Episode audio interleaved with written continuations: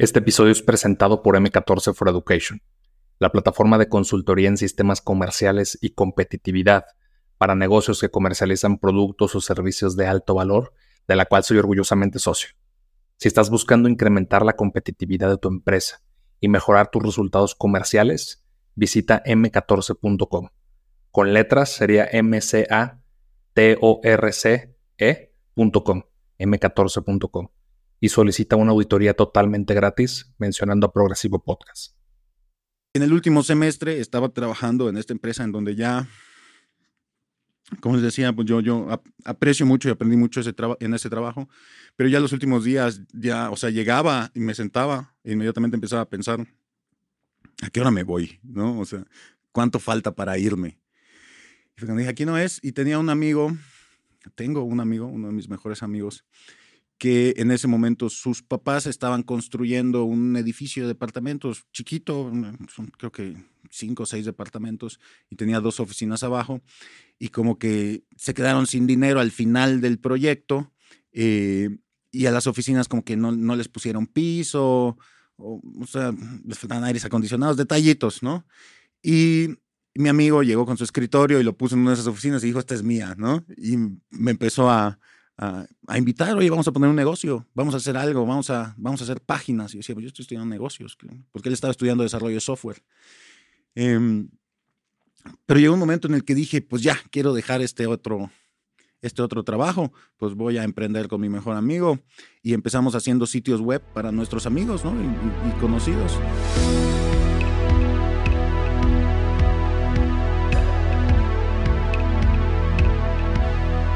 Bienvenidos a Progresivo Podcast, una comunidad de éxito donde entrevistaremos a personas destacadas por su mentalidad de grandeza.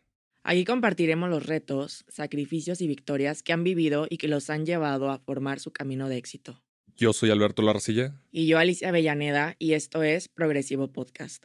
Hoy tenemos como invitado a Enrique Shakur, CEO y fundador de Qualium, agencia de consultoría en marketing inmobiliario con 15 años en el mercado además de ser partner de HubSpot Platino. Enrique participa en el Consejo Consultivo de la Escuela de Comunicación y Dirección de Empresas y Entretenimiento de la Universidad Anáhuac Mayab y como presidente de la Alianza para el Valor Estratégico de las Marcas en el sureste de México. Hoy hablaremos de cómo iniciar una agencia de marketing, resolución de problemas con clientes y especialización inmobiliaria.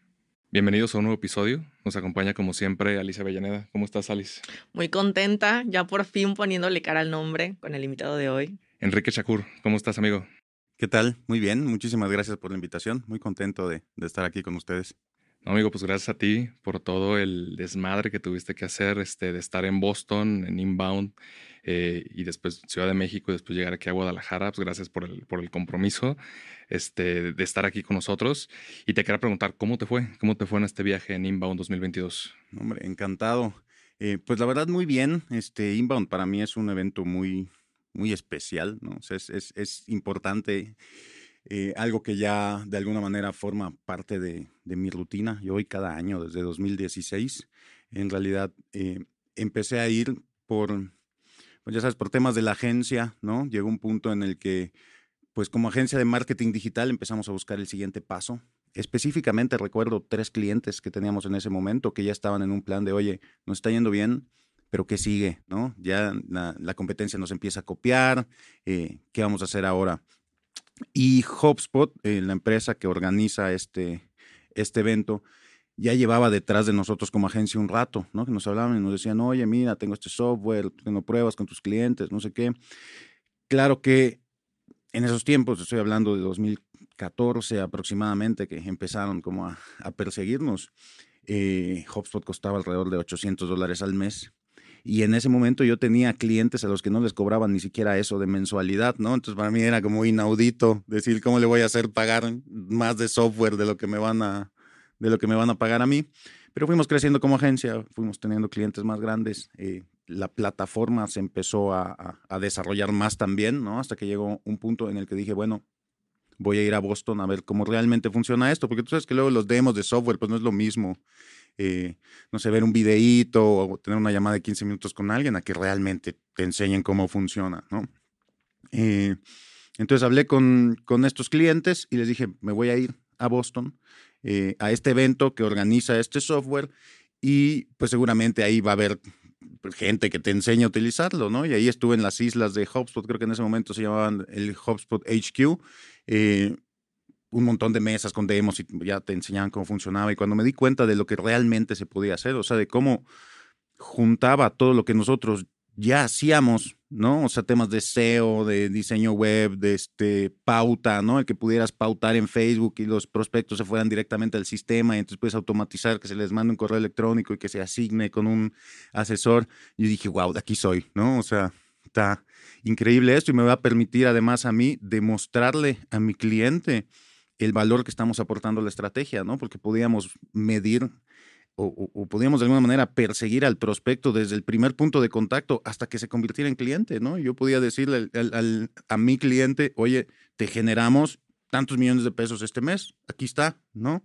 Son estos clientes que llegaron a partir de estas fuentes, siguieron este camino y llegaron al final. Entonces eso cambió mi negocio completamente.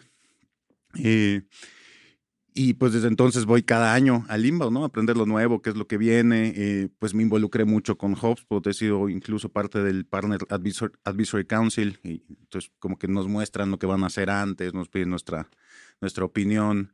Eh, y eso pues me ha ayudado como a mantenerme mucho al día, ¿no? A, ayudar también a nuestros clientes a que se mantengan al día con temas de tecnología, eh, que al final es lo que está haciendo pues crecer a los negocios exponencialmente actualmente, ¿no? Ya, ya no se trata tanto de cuánta gente contrata, sino de cómo te puedes apalancar de la tecnología para poder hacer más con menos personal.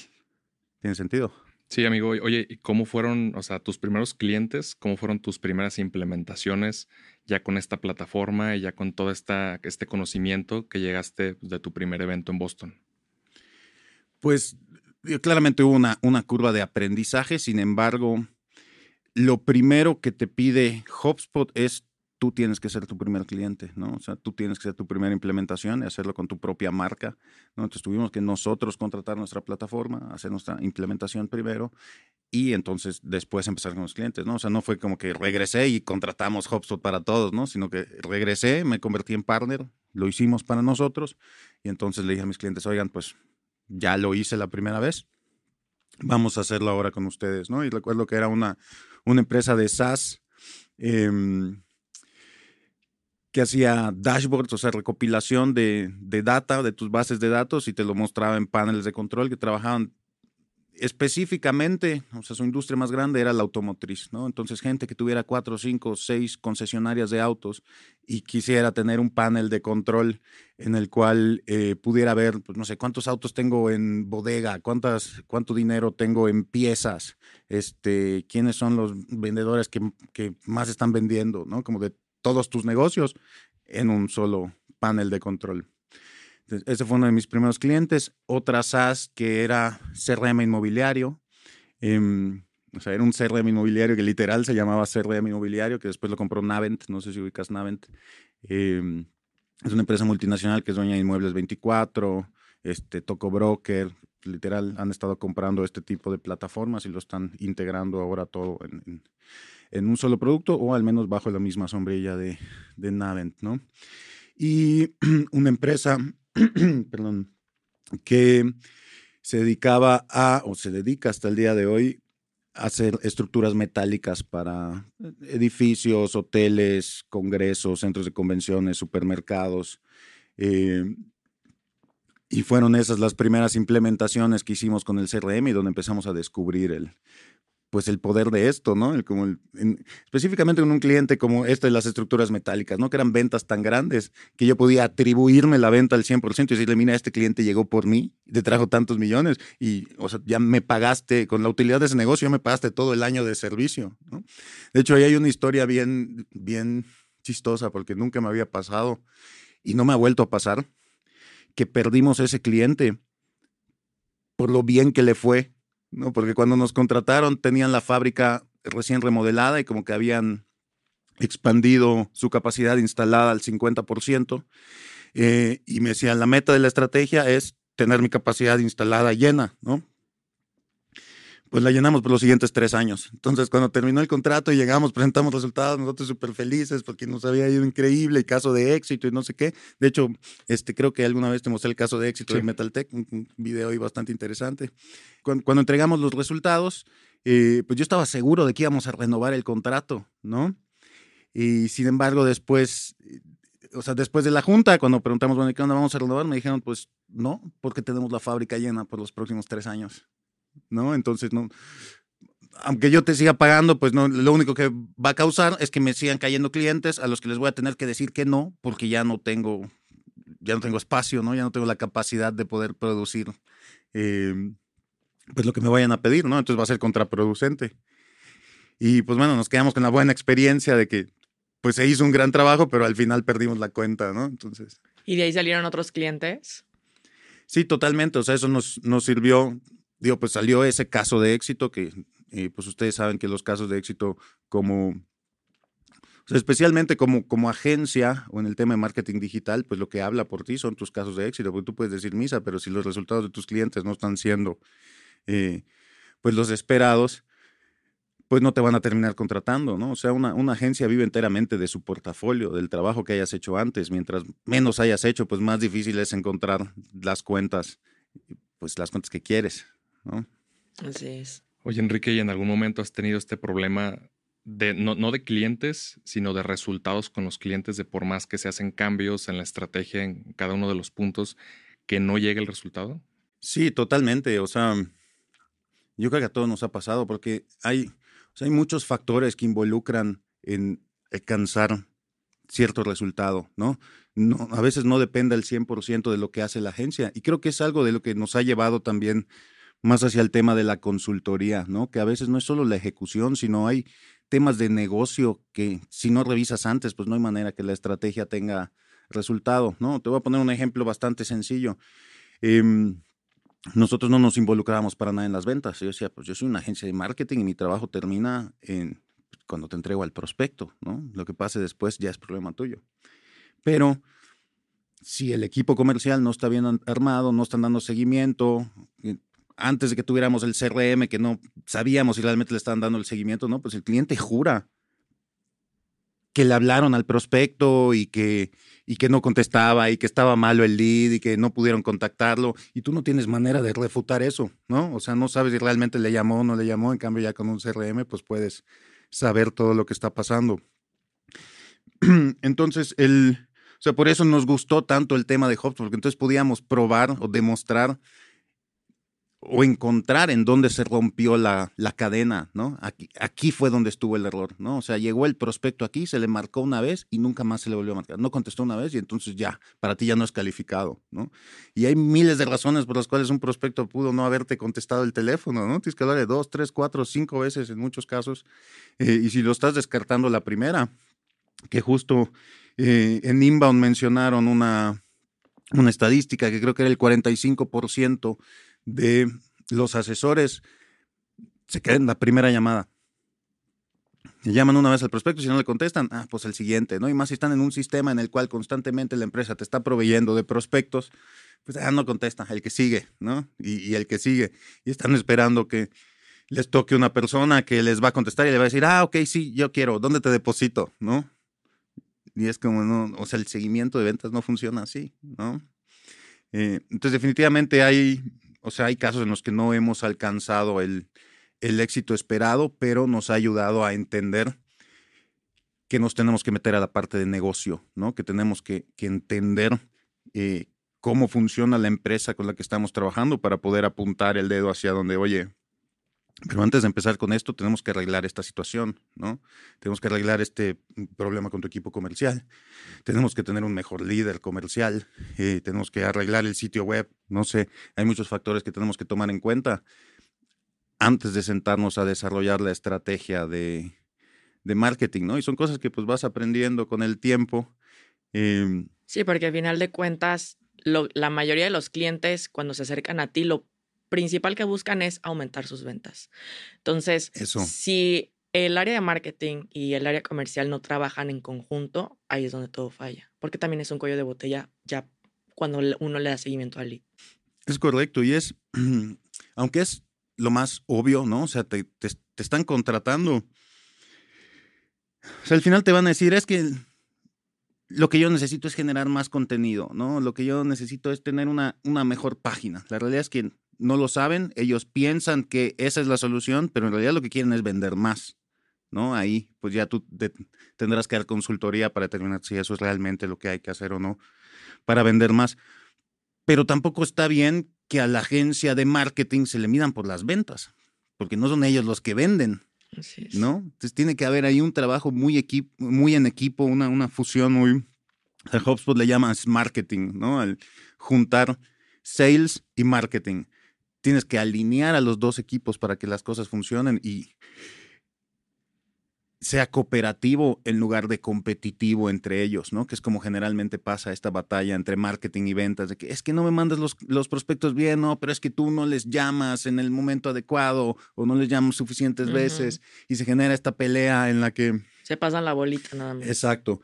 Y para el dueño, como generalmente el equipo comercial está de su lado, a menos que sea una inmobiliaria que trabaja con un master broker o algo así, pero tienen al equipo interno, entonces no, no quieren aceptar que es su error, ¿no? que está de su lado el problema y siempre es la agencia, ¿no? O sea, los que lo están haciendo mal son los de la agencia y yo aquí contraté a ese vendedor que viene de Telcel y a ese otro que vino de un call center y a ese otro que vendía coches, entonces son buenos, ¿no? Y pues no necesariamente es lo mismo, ¿no? En especial, eh, bueno, nosotros trabajamos principalmente con, con inmobiliarias, con desarrolladores inmobiliarios más que con intermediarios.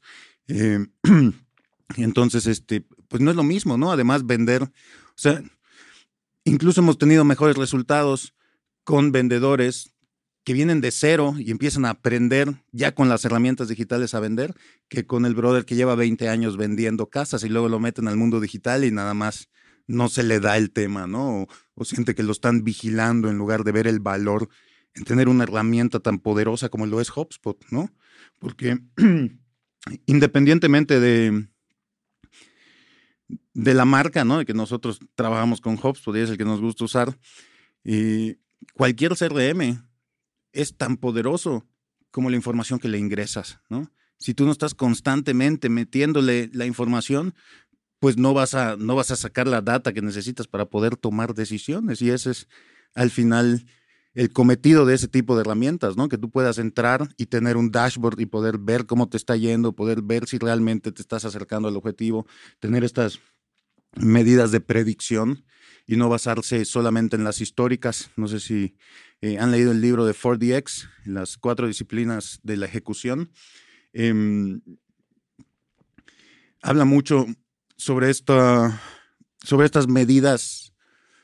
O sea, existen las medidas históricas y las medidas de predicción. Las medidas históricas pueden ser, por ejemplo, las ventas, ¿no? O sea, llega fin de mes y tienes las ventas y ya no hay nada que puedas hacer para moverlo, es lo que vendiste en el mes, ¿no?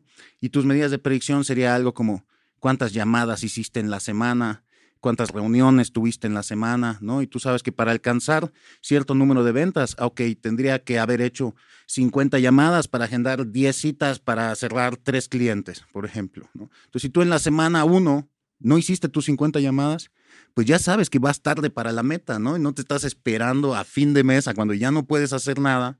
Y desde la primera semana, pues puedes decir, ok, entonces la próxima semana voy a hacer 100 llamadas porque la primera no alcancé mi meta. ¿Me explico? Sí, amigo. Oye, me gustaría en este punto irme un poquito más para atrás y las lecciones de los primeros días de la agencia. ¿Cómo, nace Qualium?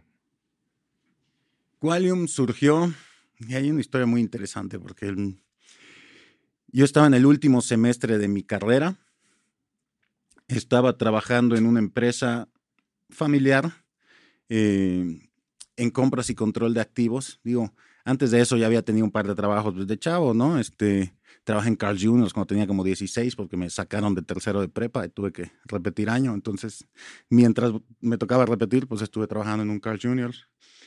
Eh, después trabajé como instructor en un gimnasio, empezando la, la carrera. Y después me paso a esta empresa que era la dueña de... Em, no tenía alrededor de 80 restaurantes en ese momento, si no estoy mal. Tenían marcas como Kentucky Fried Chicken, Burger King, Pizza Hut, eh, Fridays. Em, y yo estaba en el departamento de compras y control de activos porque estaba estudiando negocios internacionales, ¿no? Entonces ahí pedimentos de importación y eso, pues es más o menos lo que estaba estudiando, ¿no? Pero llegó un punto en el que dije, esta empresa no es mía, ¿no? O sea, sí es de la familia, pero pues yo no quiero vivir de a ver qué me van a dar aquí, independientemente de si me aprecien o no, o sea, no estuve ahí lo suficiente como para decir que no me apreciaban, ni mucho menos, al contrario, me ayudaron un montón y, eso yo lo aprecio mucho, pero yo quería tener mi propio negocio, ¿no? De hecho, yo estudié negocios internacionales. Uno, porque no sabía qué hacer con mi vida, ¿no? Eh, y lo único que sabía es que quiero tener mi propio negocio. No, sé cuál va a ser ese negocio, pero pues bueno, si tengo que escoger ahorita, a los 18 años, qué es lo que tengo que estudiar, pues me voy por ese. Por la libertad. Sí, me gustaban cosas como la arquitectura, pero mi primo mayor era arquitecto y era con, como con el que mi mamá me comparaba siempre. Entonces dije, nah, no, pues por allá no va, ¿no? Y me gustaba mucho el diseño, pero en ese momento ser diseñador gráfico en Mérida, por lo menos, era hacer lonas en una imprenta, ¿no? No, no había el mundo digital de hoy, no había el internet, no, no había el tengo clientes a, a distancia o el puedo hacer un logotipo súper fácil en Illustrator, ¿no? Era otra cosa completamente. Entonces dije, por allá tampoco es. Y fue que me metí ya a negocios internacionales. Y en el último semestre estaba trabajando en esta empresa en donde ya, como les decía, pues yo, yo aprecio mucho y aprendí mucho en ese trabajo. Pero ya los últimos días, ya, o sea, llegaba y me sentaba e inmediatamente empezaba a pensar, ¿a qué hora me voy? ¿No? O sea, ¿cuánto falta para irme? Y dije, aquí no es. Y tenía un amigo, tengo un amigo, uno de mis mejores amigos, que en ese momento sus papás estaban construyendo un edificio de departamentos chiquito, son creo que cinco o seis departamentos, y tenía dos oficinas abajo, y como que se quedaron sin dinero al final del proyecto, eh, y a las oficinas como que no, no les pusieron piso, o, o sea, les faltaban aires acondicionados, detallitos, ¿no? Y mi amigo llegó con su escritorio y lo puso en una de esas oficinas y dijo, esta es mía, ¿no? Y me empezó a, a, invitar, oye, vamos a poner un negocio, vamos a hacer algo, vamos a, vamos a hacer páginas. Y yo decía, pues yo estoy estudiando negocios, porque él estaba estudiando desarrollo de software. Em, pero llegó un momento en el que dije, pues ya, quiero dejar este otro, este otro trabajo, pues voy a emprender con mi mejor amigo y empezamos haciendo sitios web para nuestros amigos ¿no? y, conocidos. Eh, a mí siempre se me dio el tema de la computadora, entonces pues yo también hacía sitios web en, en Joomla, los hacíamos en ese momento. Ya después por temas de seguridad y nos hackearon mil veces y todo, empezamos a utilizar WordPress, que pues actualizaba un poco más seguido y tenía un poco menos esos, esos problemas. Y em, yo tenía la idea, de, a mí como que me empezaba a llegar publicidad por correo electrónico y yo decía, esto es una oportunidad, ¿no? O sea, aquí... Em, pues no debe ser difícil enviarle un montón de correos electrónicos a un montón de gente y cobrar por ese tipo de publicidad, ¿no? Y ahí fue cuando di con Constant Contact, que fue una de las primeras empresas al estilo de MailChimp eh, para email marketing. Y en ese momento conseguir correos era bien sencillo. Teníamos el, el Messenger de MSN en ese momento y podías exportar tu lista de contactos. Entonces yo le decía a todos mis amigos, oye, exporta tu lista y pásamela, ¿no? Y así me hice como de 10 mil contactos. Em, Incluso en la universidad me dieron una lista. El caso es que junté en total como 20, 25 mil correos y empecé a cobrar por mandar publicidad a estos correos, ¿no? Como flyers digitales. Lo vendíamos como un servicio verde porque no tienes que imprimir, ya sabes, todo lo mandas por correo. Tenía una tasa de apertura, pues relativamente baja para, o sea, si lo piensas como como email marketing, ¿no? Que te esperarías una tasa de apertura de 25, 30, 40% cuando es tu propia base de datos. Nos teníamos tasas de apertura de 10%, 12%.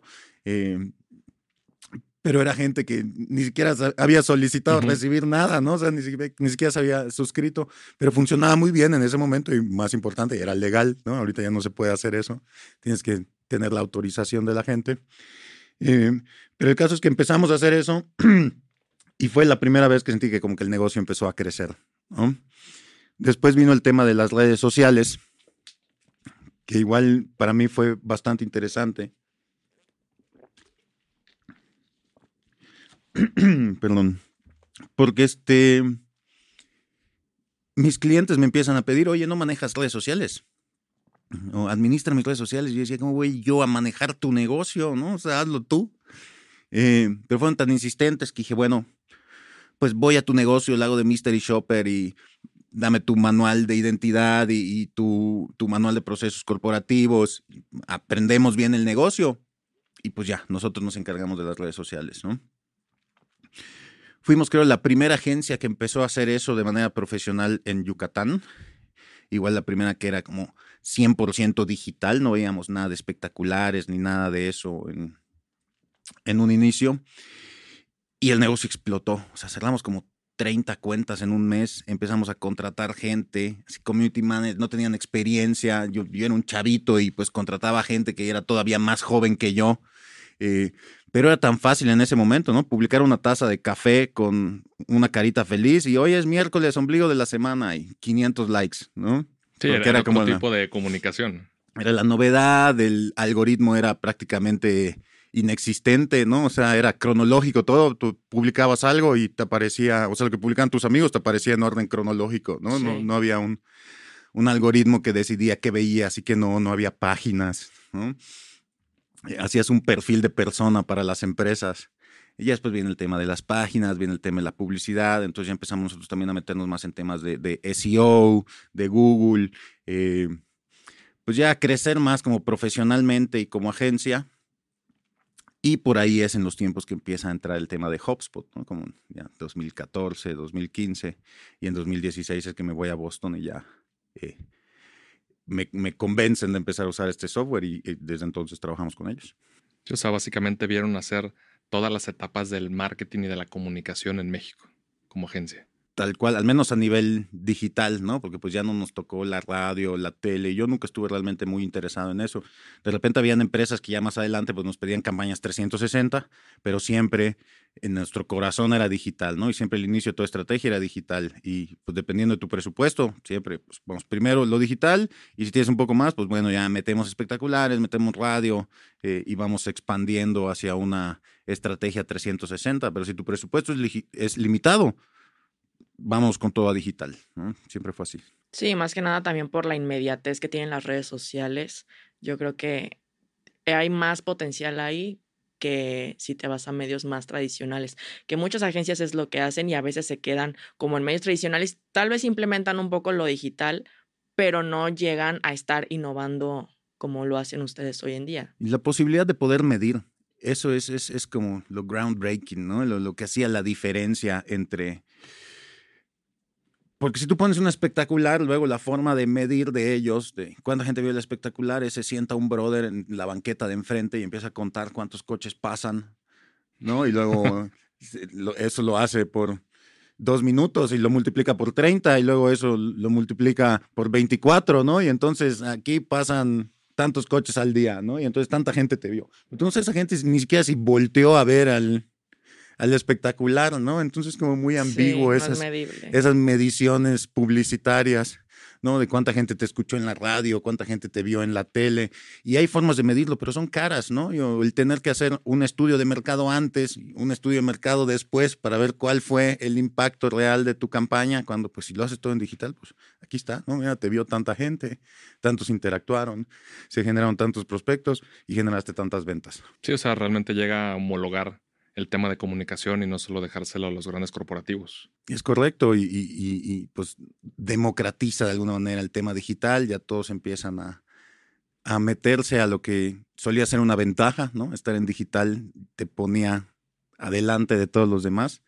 Ahora ya es absurdo el no estar ahí, ¿no? O sea, no existes. El que no está en digital no existe. Oye, amigo, ¿cuándo empiezan las etapas de premios? Sí, porque es una de las agencias más premiadas, eh, con más apariciones en Merca 2.0. Entonces, ¿dónde empieza ese punto?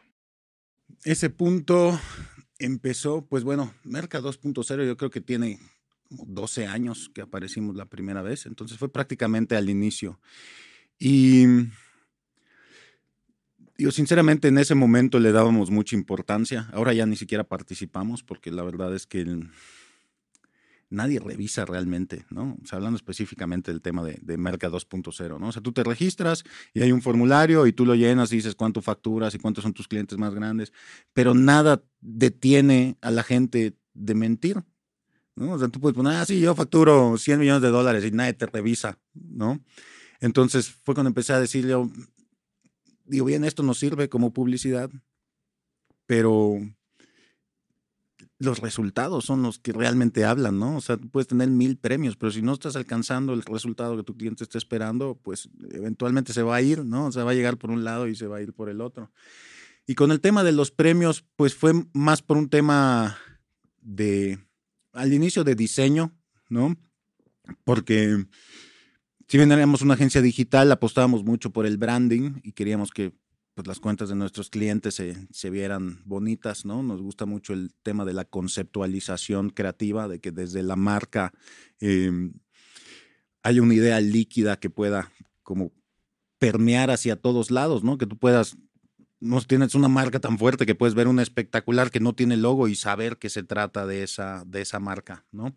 Entonces empezamos a apostar mucho por meternos a premios, porque la realidad es que, o sea, no pretendo echarme flores yo solo, es bien fácil ganar premios. Es cuestión de participar, ¿no? Es identificarlos, participar y meter solo los proyectos que sabes que van a ganar que eso es algo que, o sea, no sabes cómo he visto agencias, porque pues estoy en industria, sabes que pues, soy presidente de la Asociación de Agencias de Publicidad, ahora AVE y todo. Em, veo como de repente llegan agencias y meten así siete proyectos, como a ver cuál pega. ¿no? A veces sé que son proyectos que ni están tan buenos ni me gustan a mí, pero nada más pues voy a meter todo a ver si gano algo de chiripa, ¿no? Y cuando nosotros hemos ganado, hemos metido uno o dos y a lo mejor uno gana y el otro no, o uno gana un primer lugar, otro gana un segundo, un tercer lugar, pero tú sabes cuando un proyecto es bueno, ¿no? O sea, ¿para qué te haces el a ver si por suerte gano, ¿no? A ver si los otros están más feos que el mío y, gano. Eh, y es algo que siempre le he dicho pues a los diseñadores que trabajan con nosotros, ¿no? O sea, a mí tráeme trabajo del que te sientas orgulloso. Si no te sientes orgulloso de lo que me estás mostrando, probablemente a mí tampoco me va a gustar entonces evítanos esa, esa pérdida de tiempo a todos y si no te gusta a ti, no lo traigas, sigue trabajando en eso hasta que encuentres algo que realmente te guste, ¿no? Entonces, esos proyectos que yo veía y decía, estoy orgulloso de eso que estamos haciendo, es lo que vamos a mandar a los premios, ¿no? O sea, no hacemos las cosas para mandar a los premios, mandamos a los premios las cosas que hacemos porque nos gustan.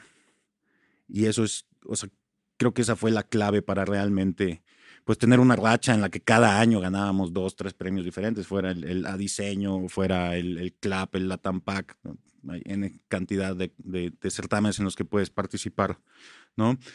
Pero pues, es el hecho de hacer las cosas bien, ¿no? De querer hacer las cosas bien lo que te va a terminar en, en esos premios, ¿no? Si lo estás haciendo solo para ganar el premio, creo que no, no se alcanza el mismo resultado. De hecho, por ahí hay una campaña bastante creativa de haz que hacer tu dinero. Sí, de los, de los billetes que lo están ah, alimentando de próxima desarrollos. Oye, una chulada de campaña, ¿eh? eh qué que te, que te gustó. Sí, justo una, o sea, un problema que estábamos viendo en la publicidad en general, en la industria publicitaria para el rubro inmobiliario en Yucatán específicamente, que es donde yo vivo, es que pues, empezó a haber una explosión inmobiliaria tan grande que empezaron a salir muchas inmobiliarias para vender el producto de las desarrolladoras y todos empiezan a anunciar. Algunos con agencias, otros no, pero toda la publicidad muy similar, ¿no? Al grado de que no podías diferenciar entre una, entre una empresa y otra, ¿no? Porque todos te ponían de que específicamente si venden terrenos, ¿no? Un pedacito de tierra, ya sabes, cuadrado, eh, que, tienen de que las medidas, el precio por metro cuadrado y la mejor inversión, invierte en tierra, invierte en tierra y acuéstate a dormir. O la familia abrazándose, ¿no? O la típica familia abrazándose y el pedacito de tierra al lado, ¿no? Em, entonces dijimos, tenemos que hacer algo diferente, ¿no? O sea, no podemos caer en lo mismo.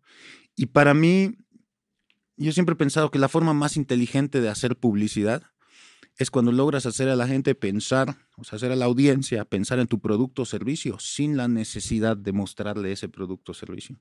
Entonces, la primera regla es, no puede haber tierra, ¿no? O sea, no, no vamos a mostrar nada de eso.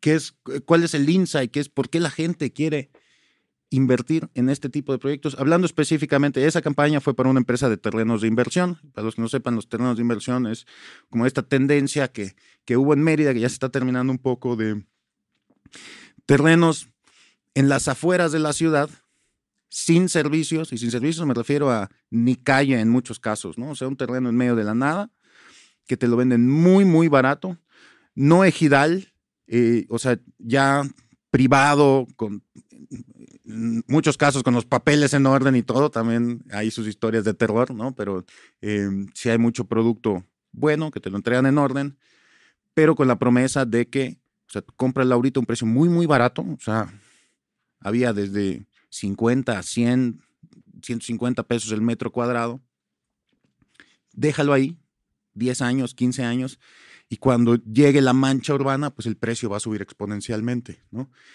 Entonces esto lo que hizo fue poner la tierra al alcance de gente que normalmente no la podía comprar.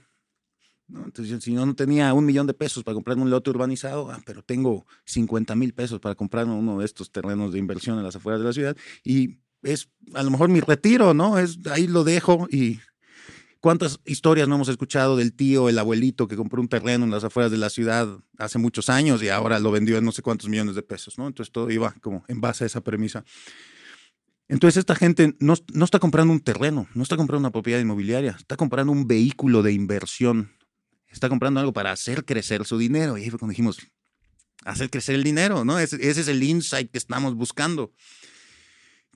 ¿Cómo podemos hacer, cómo, cómo podemos mostrar gráficamente que estamos haciendo crecer el dinero, ¿no? pues de ahí ya empiezan a surgir mil ideas, ¿no? Ah, que pues si pones el billete en la maceta y le echas agua y sale el árbol de dinero, ¿no? como muy choteado, ¿no? O sea, como que siempre empiezas a, empiezas a tirar ideas y esas primeras ideas pues siempre las descartas porque es lo que ya hizo todo el mundo, ¿no? Tienes que buscar como algo más, más profundo. Y así eventualmente llegamos a la idea de qué tal si ponemos a los personajes de los billetes como si fueran bebés y los estás alimentando, ¿no? Estás haciendo crecer tu inversión, estás alimentando tu dinero, ¿no? Y de ahí ya empezaron solas a salir las frases de los copies. Alimenta tu dinero, haz crecer tu inversión. Em, y es cuando se vuelve esta idea líquida que, te, como te decía hace un momento, ¿no? Una idea que, se, que puede fácilmente bajar hacia todos los medios, porque ya teniendo ese concepto tan sólido, puedes hacer anuncios de Facebook, puedes hacer comerciales de radio, puedes hacer espectaculares, este, puedes poner medallones en los camiones eh, y pues claramente lo vas a usar en tu publicidad digital también, ¿no? Y es lo que te permite tener una campaña 360 que esté unificada, que se entienda eh, perfecto en, en, todos lados, ¿no? Y es eso precisamente lo que nos gusta hacer, que considero también ese es uno de los principales errores de los publicistas, o más bien de los que no son publicistas que se empiezan a meter en publicidad, que piensan siempre en la implementación antes que en el concepto. ¿no? ¿Por qué no hacemos un espectacular que sea así y así? Ok. Y luego eso, ¿cómo lo haces un anuncio de Facebook? ¿no? ¿Cómo lo haces un comercial de radio? No, es que vamos a hacer un evento en donde vamos a hacer tal cosa y tal cosa, ¿no? Y, no sé, un flash mob en una plaza y la gente va a estar bailando y luego lo vamos a grabar. Y, ok, y eso luego, ¿cómo lo haces un espectacular? ¿No? Entonces, o sea, para mí siempre ha sido muy importante esa parte de la conceptualización creativa para poder unificar toda la campaña de tal manera que te funcione en todos los medios. Mi amigo, estamos hablando de temas inmobiliarios y ya va la pregunta, ¿no? ¿En qué momento pasa de ser una agencia publicitaria 360 a virar a una agencia de consultoría en real estate? Donde digo, en los últimos tiempos pues, le hemos dado un giro bastante importante hacia la parte consultora, pero ¿en qué punto voltean a ver el tema inmobiliario? Uy, pues mira, la realidad es que casi siempre ha estado ahí, pero en un menor nivel.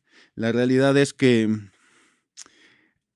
o sea, nosotros nos hicimos famosos, digamos, como agencia por temas creativos y por trabajar con todo tipo de marcas. O sea, eh, trabajamos con marcas locales muy grandes en Yucatán y algunas no tan grandes, pero había, por ejemplo, tenemos un cliente muy especial que yo recuerdo con mucho cariño que se llama Motel Maracay. No sé si alguna vez llegaste a escuchar sobre ellos. No.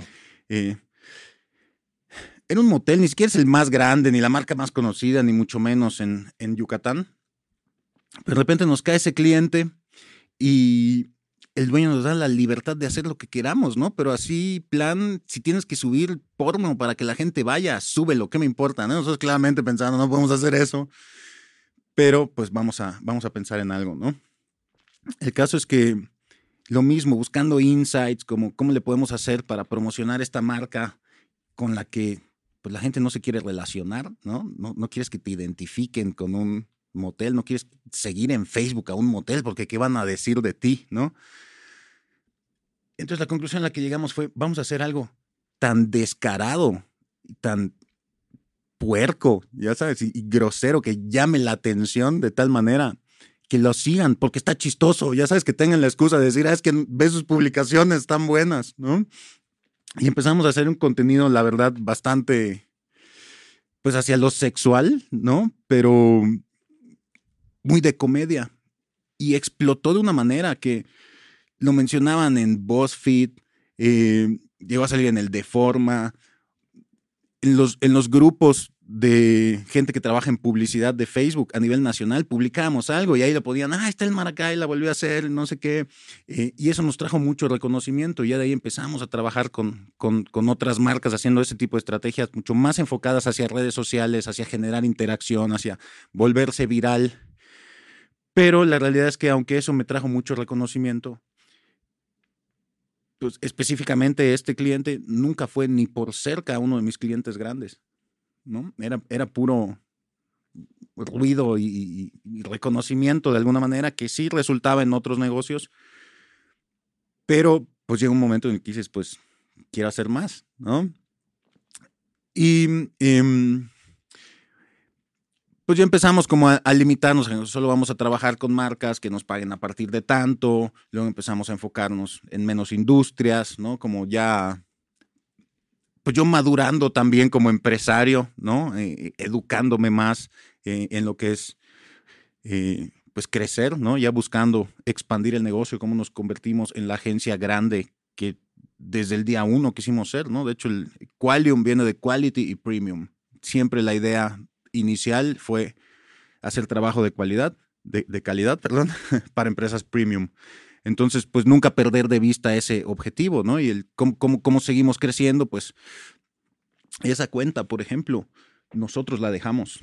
No fue que el cliente un día dijo, ah, ya no quiero trabajar con ustedes, sino que llegó un día en el que, aunque nos seguía yendo muy bien, eh, pues tuve que acercarme al dueño y decirle, ¿sabes qué? Esto ya no... Ya no es rentable. Mm, no decirle a él ya no es, ya no es rentable, pero me estoy enfocando más hacia otra industria. Eh, siento que ya hicimos todo lo que podíamos hacer por tu marca y creo que es conveniente pues que busques nuevos aires, ¿no? Que, que, haya alguien más que pueda encontrar algo nuevo y diferente para hacer con respecto a lo que nosotros ya, ya hicimos, ¿no? Eh, ahora, ¿cómo llegamos al tema inmobiliario después de esa como introducción de lo que hacíamos antes? pues fue completamente involuntario, ¿no?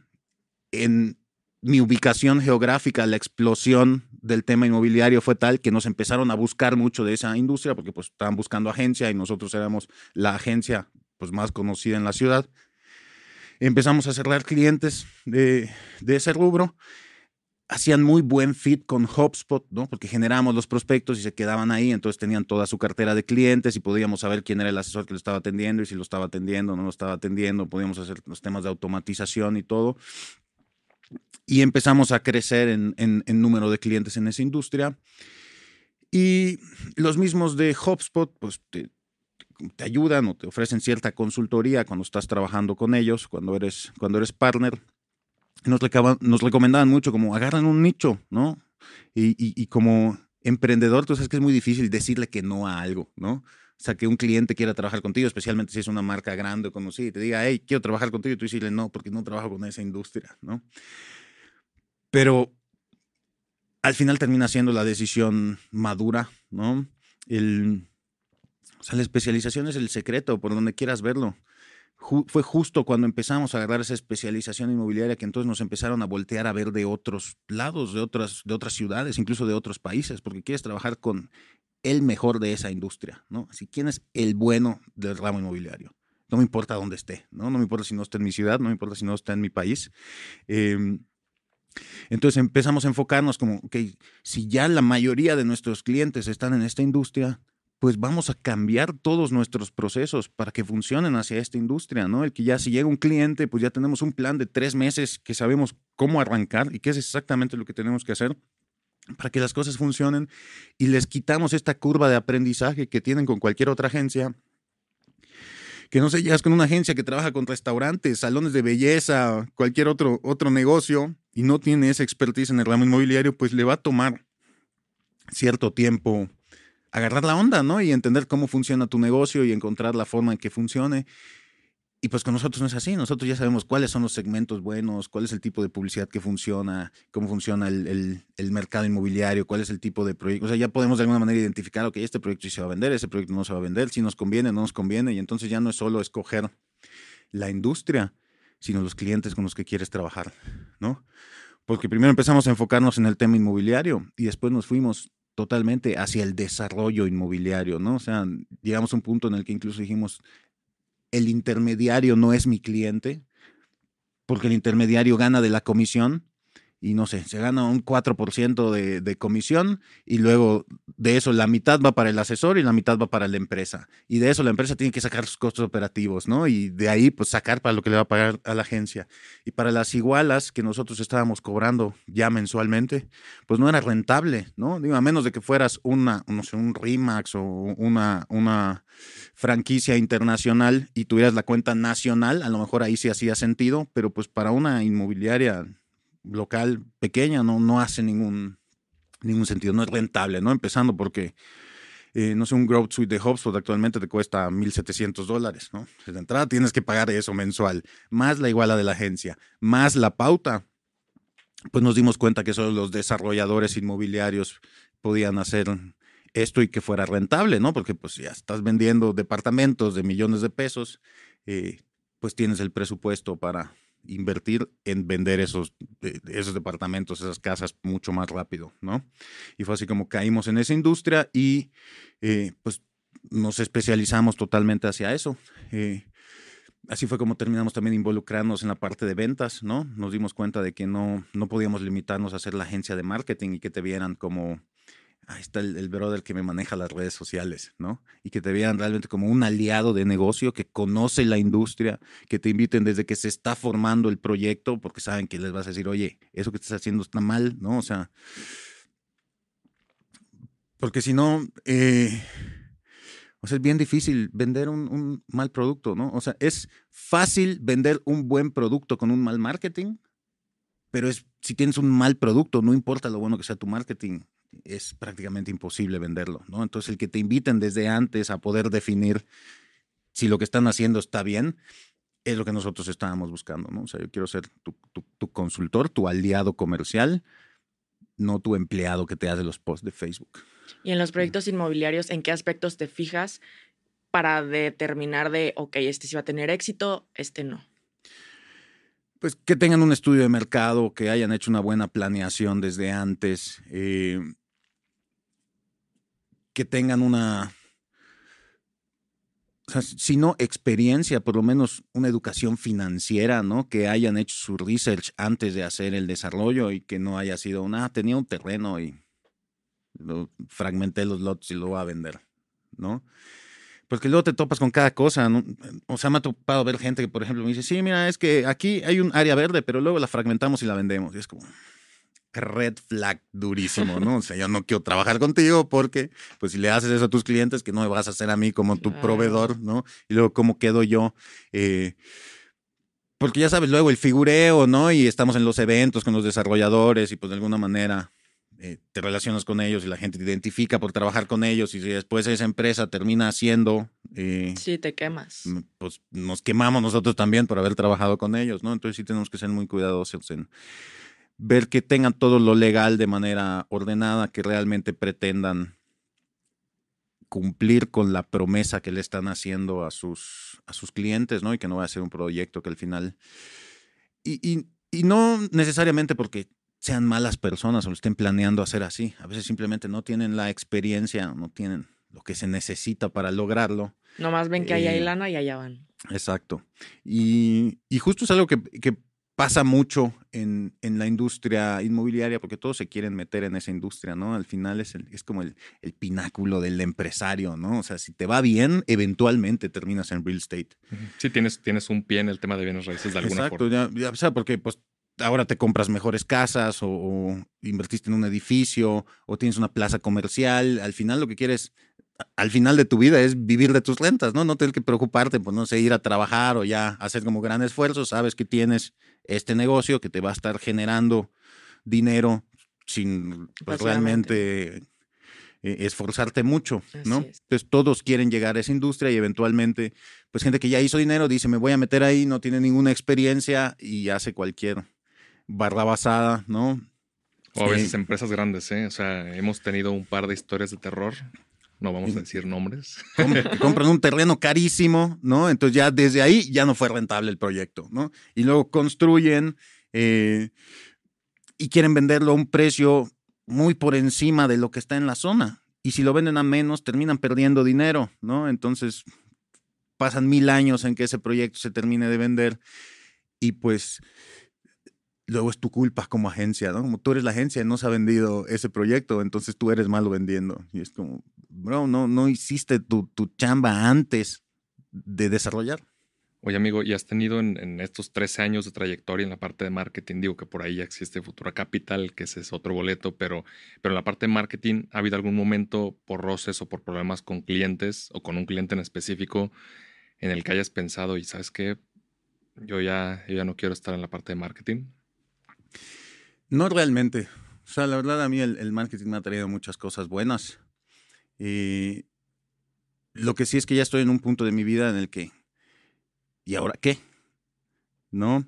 Eh, pues como ya platicamos, ya, ya ganamos los premios, ya tuvimos los clientes grandes, ya nos expandimos a nivel nacional. Em, entonces empiezo a pensar qué, qué sigue ahora para mí, ¿no? Porque conforme vas creciendo en tu carrera profesional, pues cuando no eres el dueño del negocio, pues vas como subiendo de, posición y vas teniendo ciertos cambios. En mi caso yo llevo 13 años en la misma posición, siendo el director de la, de la agencia, ¿no? Y ya en más de una ocasión me han incluso ofrecido comprarla y pues me pongo a pensar como, ¿será que la vendo? ¿Será que, que no la vendo? Porque lo puedo volver a hacer, ¿no? Eso es algo que tengo, que tengo muy claro y que siempre he visto como gente que vuelve a empezar de cero, ya en sus 30, 40, digamos, ya con toda la experiencia de todo lo que ya trabajó toda su vida, les va súper bien desde el día uno. ¿No? Porque a veces es como más difícil arreglar algo que llevas haciendo mal por años. No necesariamente mal, pero... Lo vas evolucionando, ¿no? En el tiempo. Exacto. Y que pues, empezar de cero ya con todo el aprendizaje de 10, 15, 20 años de experiencia, entonces lo vas a hacer bien desde el principio. Em, entonces ahí cuando empiezo a pensar, bueno, ¿y, qué más? Em, y al buscar el cómo, dicen que si tienes un negocio que no funciona cuando no estás, no tienes un negocio realmente, ¿no? Entonces, en encontrar la manera en que realmente la agencia pueda operar y decir, ok, yo ya me voy a dedicar a otra cosa, ¿no? A lo mejor voy a ser nada más parte del consejo y ahora voy a estar dedicado en otros negocios, pues es lo que me, lo que me está moviendo ahora, ¿no? ¿Cómo puedo? Que no quiero, no quiero dejar la agencia porque es una parte importante de mi plan a futuro, pero ya no es el fin como lo veía antes, ¿no? Ahora es una pieza más de un plan mucho más grande que ya está en proceso. O sea, eventualmente es que ya nos metimos, como dices, a partir de meternos en el tema inmobiliario, pues se nos han presentado muchas oportunidades, ¿no? Que algunas hemos dejado pasar, otras ya las hemos tomado. Actualmente ya tenemos Futura Capital, que es la comercializadora, ¿no? Entonces ya podemos también vender y agarrar esta experiencia de que, o sea, estar como del lado del cliente, ¿me explico? Eh, tener los mismos problemas que tiene el cliente para poder comprender cómo como agencia se los resolvemos. Entonces, digamos que ya tenemos dos terceras partes, ¿no? Tenemos el marketing, tenemos las ventas. Ahora nos falta el producto. Sí, ahora Eventualmente nos gustaría meternos al desarrollo, ¿no? Y también hacerlo pues como nosotros se lo recomendamos a nuestros clientes, bien desde el principio, ¿no? Empezar con un estudio de mercado, a saber cuál es el tipo de producto que se puede construir en esa zona, qué se vendería más rápido para poder usarlo como ejemplo, ¿no? O sea, ve cómo hicimos este desarrollo. Y no invertimos prácticamente nada, todo se vendió en, en preventa a través de Futura y todo el marketing lo hizo Qualium, ¿no? Y es como, como hicimos el círculo completo. Y es así como yo te puedo garantizar que si haces todo lo que yo te digo, tu proyecto va a tener éxito. Sí, que, realmente es como el pináculo que nos une en esta charla, de decir, oye, sí, controlamos la parte de marketing, controlamos la parte de ventas, ya tenemos por ahí desde M14 algo de desarrollo, entonces, ¿cómo coaccionamos, cómo hacemos estas alianzas para poder ir más allá? Totalmente. Y pues ahora que lo mencionas, el tema de las alianzas es, es crucial, ¿no? Para el crecimiento de las empresas. Hasta que no te das cuenta de que en lugar de competir, colaborar es lo que te va a ayudar a, crecimiento, pues no vas a ver realmente una expansión en, tu negocio, ¿no? O sea, siempre la colaboración te va a llevar más lejos que, que la competencia. Oye, amigo, pues estamos llegando al final de esta charla. Te voy a hacer la pregunta ¿no? que le hacemos a todos nuestros invitados. Dentro de tu trayectoria, no solo profesional, sino en tu vida personal, ¿cuál ha sido la barrera más complicada que has tenido que cursar para convertirte en quien eres hoy? Yo creo que. Yo creo que el, el miedo, ¿no? El, el, famoso complejo de Edipo, creo que es, el, como no creerte suficiente para lograr algo, y no, no solo en mí, sino en, en la gente en general, ¿no? El, el, ver cómo a veces la gente no hace las cosas porque los detiene el miedo. Y la primera vez que yo me di cuenta de eso fue cuando estaba en la universidad, em, por presión de un amigo, un compañero de la escuela, me metí para presidente de la, em, del Consejo de Estudiantes. Y a mí no me gustaba hablar en público. Eso es algo que ha sido adquirido a la fuerza, ¿no? Me, me forcé eh, a poder hablar en público. Y al día de hoy, o sea, dame un micrófono y dame un tema y te puedo hablar hora y media enfrente de la gente que quieras, ¿no? Pero yo en prepa, por ejemplo, tronaba eh, o sea, tronaba materias porque no quería pasar a la oratoria, ¿no? Oye, la oratoria son 50 puntos de, la clase y no quería pasar y tronaba la materia por eso, ¿no? Porque me daba, me daba miedo hablar en público, me daba pena.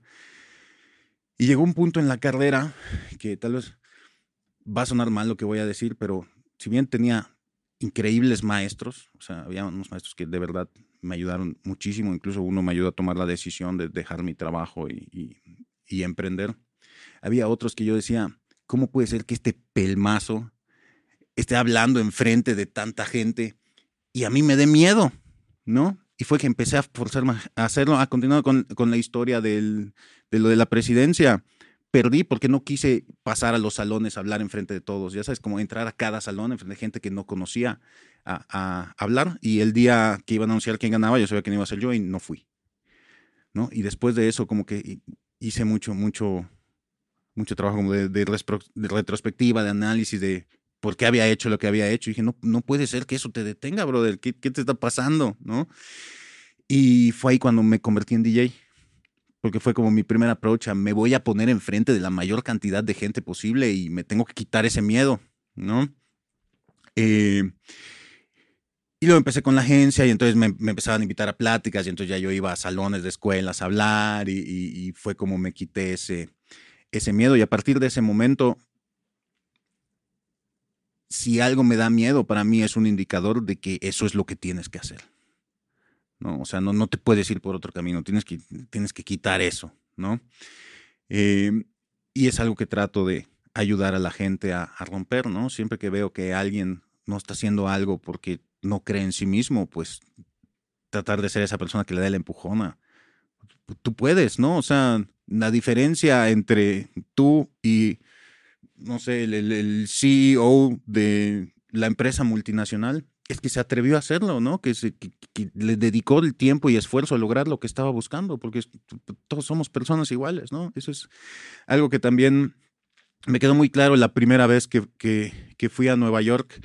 Em, fui a tomar un curso a la Miami Ad School y fue como la primera vez que estuve en un, en un curso con profesionales de otras partes del mundo y, había gente de empresas como UNICEF, por ejemplo, como de, empresas muy grandes con las que yo nunca había tenido eh, contacto antes.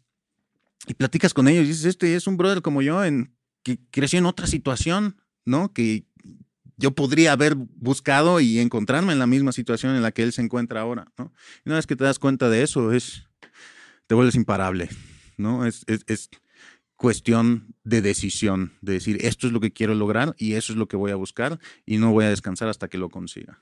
Sí, y con la determinación, pues empiezas a abrir tu zona de confort, te permite ver esas oportunidades, ¿no? Que pasan enfrente de ti. Y, y, y, eso de la, de la zona de confort es algo lo que me está moviendo mucho ahorita, ¿no? Y ves cuando, este, o sea, pues ahora en Qualium, como pateamos todo y dijimos, ok, pues sí, llevamos 13 años, pero si ya las cosas que estamos haciendo no se están funcionando como antes, vamos a volver a empezar, ¿no? O sea, como eh, eh, reimaginamos, hacemos una reingeniería para mejorar lo que ya estábamos haciendo. Eh, y que es pues una manera de empezar de cero, ¿no? Porque tampoco se trata de cerrar los negocios que tenías antes y ahora voy a hacer otra cosa, ¿no? Pero cómo, cómo rehacemos esto que estábamos haciendo y sí empezar otros proyectos, pues por otro lado, eh, que te permitan como mantenerte motivado. ¿no? Creo que esa es la palabra, el que siempre estés motivado a seguir aprendiendo, a seguir creciendo, a seguir haciendo cosas nuevas y a seguir compartiendo con los demás, ¿no? O sea, para mí mi, mi mantra de vida, tanto para mí que de alguna manera lo he traspasado hacia el negocio, es ayudar a otros a crecer, ¿no? Ayudar a colaboradores a crecer, ayudar a empresas a, crecer, ayudar a amigos a crecer. El que si vienes a trabajar conmigo, pues vamos a hacer todo lo posible por ayudarte a alcanzar tus objetivos, porque sabemos que o sea, la mejor manera de alcanzar los nuestros es ayudando a otros a alcanzarlos también. Y eso es, o sea, está lleno de decisiones difíciles, especialmente en la parte de pues trabajar con colaboradores, porque a veces eso significa dejarlos ir, ¿no? El entrenarlos de tal manera para que crezcan, que eventualmente ya te van a ver a ti como pequeño, ¿no? Y van a aspirar como a trabajar en un lugar más grande, donde puedan aprender más, donde puedan ganar más. Y el, ya sabes, tener la apertura de decir, felicidades, ¿no? Ahora vas a ir a un lugar más grande, pues es bien difícil, ¿no? O sea, al al principio te lo tomas mal, ¿no? Como, ay, no, ya les enseñamos todo y ahora se van a ir a, otro lado a aprovechar lo que aprendieron acá. Pero pues al final te ayudaron por mucho tiempo, ¿no? O sea, dieron lo que tenían que dar mientras estaban ahí y si se van a ir a tomar una mejor oportunidad, pues no puedes hacer más que sentirte feliz por ellos, ¿no? Si están creciendo y en parte gracias a ti, no, no puedes tomar todo el crédito, ¿no? En, parte gracias a ti, en parte gracias a sus esfuerzos, están creciendo más rápido de lo que tú puedes crecer como empresa. Pues que te vaya bien, ¿no? O sea, sigue creciendo por otro lado. Em, digo, ahí también es discutible cómo, cómo puedes hacer que emprendan dentro de tu negocio, ¿no? Que puedan tener una parte variable para que vayan creciendo contigo, pero a veces ni siquiera eso alcanza, ¿no? A veces este, crecen tan rápido y encuentran otras oportunidades con las que no hay manera de que puedas competir. Y lo mejor que puedes hacer es decirle, felicidades, este, a cumplir tus sueños. Sí, o sea que es, que es un tema clave de liderazgo. Totalmente. La visión y lo que le has impregnado la empresa. Todavía me acuerdo las primeras juntas cuando empezamos a tomar los clientes y hacer la reestructura que mencionabas. Yo quiero una empresa en la que a mí me hubiera gustado trabajar. Y ese, ese fue el, el, mantra desde el día uno, justo porque yo llegaba a mi último trabajo antes de abrir la agencia pensando, ya me quiero ir, ¿no? O sea, estoy llegando y ya me quiero ir. Y yo o sea, yo no quería que la gente que trabajara conmigo se sintiera así. Oye, amigo, pues gracias, gracias por venir. Esta charla estuvo increíble. O sea, todo el tema hacia el management y hacia, la creación de empresas, bastante importante. Eres influencer también, o sea, tienes una comunidad bastante grande de seguidores. Gracias. ¿Cómo te pueden encontrar las personas en redes sociales? Estoy como arroba eshakur en todos lados. Es E-X-A-C-U-R. está, raro el apellido. Eh, pero así me encuentras en todas partes, en Facebook, en TikTok, en, en Instagram. Em, también tienes tu podcast. Ah, también tenemos el, podcast Real Staters, eh, que está como arroba Real MX. Eh, entonces, digo, si en algún momento les puedo ayudar de cualquier manera, cualquiera de las personas que esté escuchando este podcast, pues de verdad que me escriban un mensajito. La verdad que yo tengo esa, esa debilidad por, por ayudar especialmente a los que están empezando, ¿no? Si puedo eh, ahorrarles un par de pasos en, o, están dispuestos como a aprender a través de mis errores, pues yo siempre estoy encantado de, ayudar. Pues muy bien, amigo. Muchas gracias y, y recuerden que todo avance ya es progreso. Hasta la próxima. Gracias. Gracias. Muchas gracias por escucharnos hoy. Si disfrutaste esta charla, compártela y síguenos en redes como arroba avance progresivo. Nos vemos la próxima semana en Progresivo Podcast.